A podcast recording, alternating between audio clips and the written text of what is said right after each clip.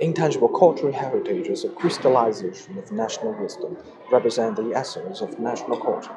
In China, 56 ethnic groups have contributed to the call of intangible cultural heritages during their long history. As the industrialization and urbanization accelerates since reform and opening up, tremendous changes have taken place in people's lives and work. Meanwhile, great damages have been done to the environment that sustains intangible cultural heritages. As a living culture, intangible cultural heritages are a necessity to people's lives. With their unique charm in contemporary times, they serve as the driving force for cultural innovation and development and social progress. For this reason, it has been an urgent task for us to rescue and protect the endangered heritages and those struggling to survive in our times.